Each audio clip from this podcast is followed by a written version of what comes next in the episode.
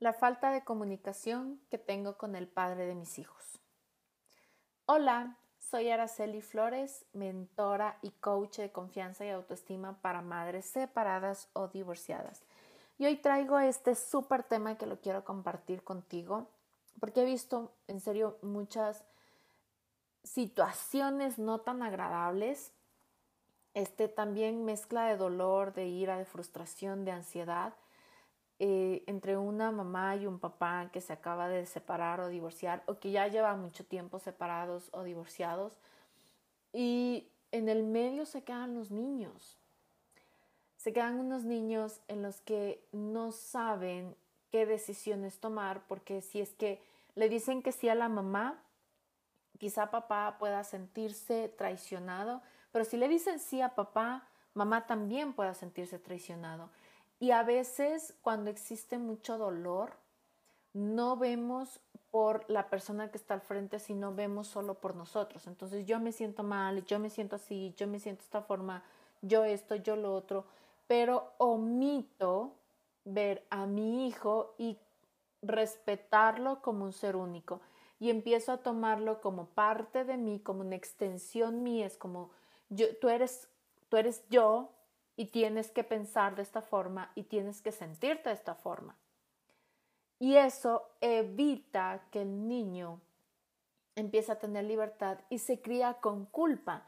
Y esto llega, bueno, por muchos factores, pero uno de los, más principales que he notado mucho en las sesiones personalizadas que tengo y que lo veo muy de cerca con cada eh, mujer que tengo al frente, con cada mamá que tengo al frente como clienta, es que Primero, es mucha ira que han reprimido.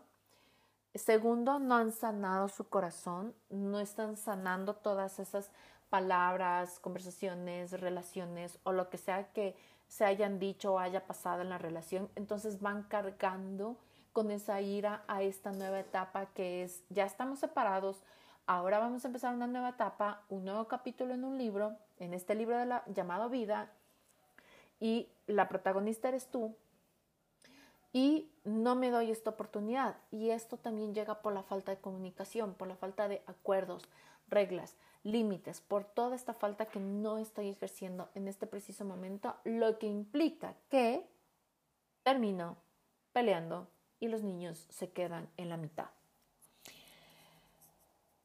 Y sí o sí, te invito a sanar la pareja que eran. Tal vez digas, no, yo no tengo nada que sanar, todo está bien. Pero si tú no puedes entablar una buena conversación con él, significa que todavía no puedes sanar o no has sanado. Si tú no puedes sentarte y conversar con él diplomáticamente por tus hijos, sin, sin desviarse la conversación, es que cuando tú me decías esto, yo te decía lo otro y tú te portabas así y me lastimabas y la conversación empieza a girarse en torno a ustedes, significa que no han sanado. Y aquí no hace falta, porque hay, hay muchas, hay como confusión en esto, porque no hace falta que los dos anden y que los dos vayan a terapia, porque puedes decir, encima tengo que ir a terapia con él porque no lo quiero ver, las cosas terminaron mal y no me interesa. No, no tienes que ir a terapia con él, ni tampoco tienes que ir a terapia por él ni, para tener una mejor relación porque quieres, no. Es por ti y es por tus hijos. Es por ti y es por tus hijos. Y no necesitas ir a terapia juntos. Simplemente con que vayas tú es más que suficiente. Porque fíjate qué es lo que pasa. Cuando tú empiezas a ir a terapia, empiezas a sanar tu corazón y la otra persona te dice, es que cuando estamos juntos tú te portabas así. Tú puedes tranquilamente decirle, oye ratito, esto no tiene nada que ver en nuestra conversación por nuestros hijos. Nosotros estamos aquí conversando por y para ellos. No tiene absolutamente nada que ver nosotros en esto. Así que te invito a que nos enfoquemos en los niños y puedes hablarlo así de frente porque has sanado, te sientes segura, estás bien contigo y puedes colocar un alto y eso se le llama límites. ahí se coloca un límite.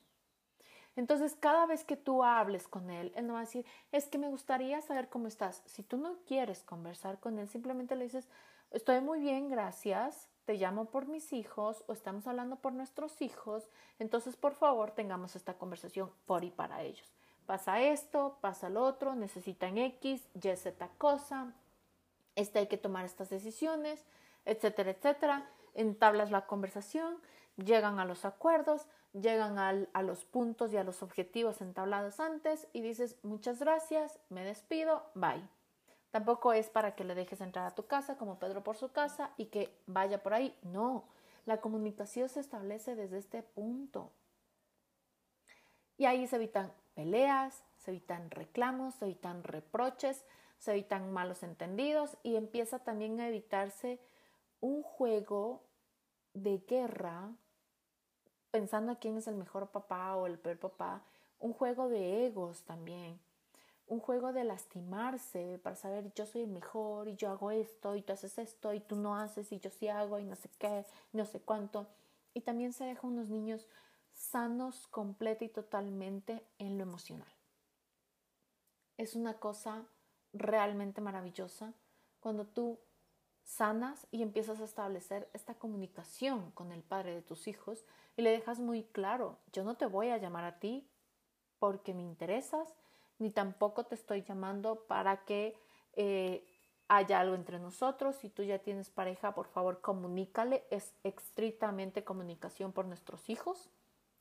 Y por comunicación por nuestros hijos, eh, sí te voy a pedir que le digas a fulanita de tal que respete esta relación.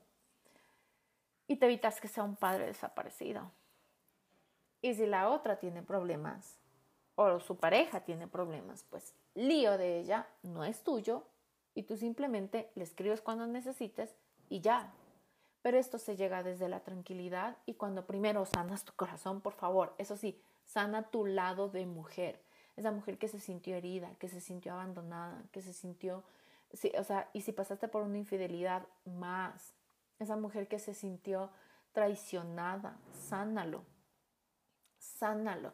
Yo lo veo mucho dentro de, mis mentorías personalizadas, una mujer que está con su, con su autoestima, su amor propio y su confianza lastimada por esta separación que sucede y encima por una infidelidad, sánalo para que luego no te sientas mal contigo misma ni tus hijos se queden entre la espada y la pared.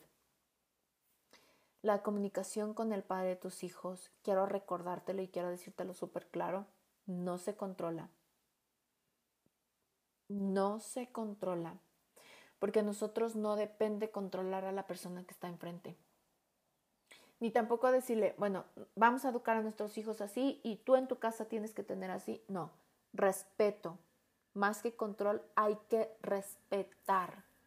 Porque ahora que ya no están juntos, y ya están separados, tomaron esa decisión, si la tomaste tú, la tomó él, como sea, la cosa es que están separados, hay que respetar las reglas, los acuerdos, los límites que, que cada uno pone en su propia casa, pero sí hablarlo con los niños para evitar este tipo de confusiones. Y en esta comunicación se empiezan a entablar buenas relaciones, buena comunicación, una, una, vida muy tranquila, una vida muy en paz y donde tú sabes que puedes enfrentar las situaciones que se te vengan en, en, cualquier momento y en cualquier situación.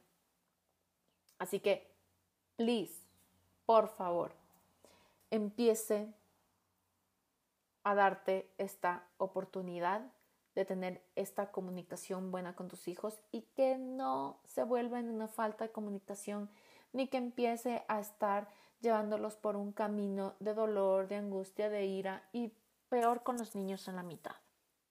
En serio. Y si quieres eh, hacerlo conmigo, estoy muy feliz, muy orgullosa de aquí apoyarte y hacerlo juntos contigo. De verdad, muchísimas gracias.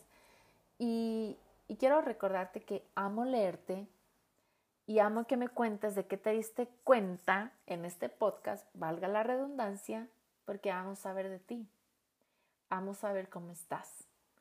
Y también quiero invitarte a que compartas este podcast con una amiga, con aquella amiga, mamá, mujer que estás pensando en este momento, que te llegó a la mente, que no es casualidad, que está pidiendo un mensaje, que está pidiendo una respuesta, ya que tú puedes ser su ángel y la bendición en el día de hoy. Quiero recordarte que tú me importas, que eres valiosa para mí y que amo verte brillar, mamá, mujer hermosa, y que tengas un bendecido y mágico día. Te amo.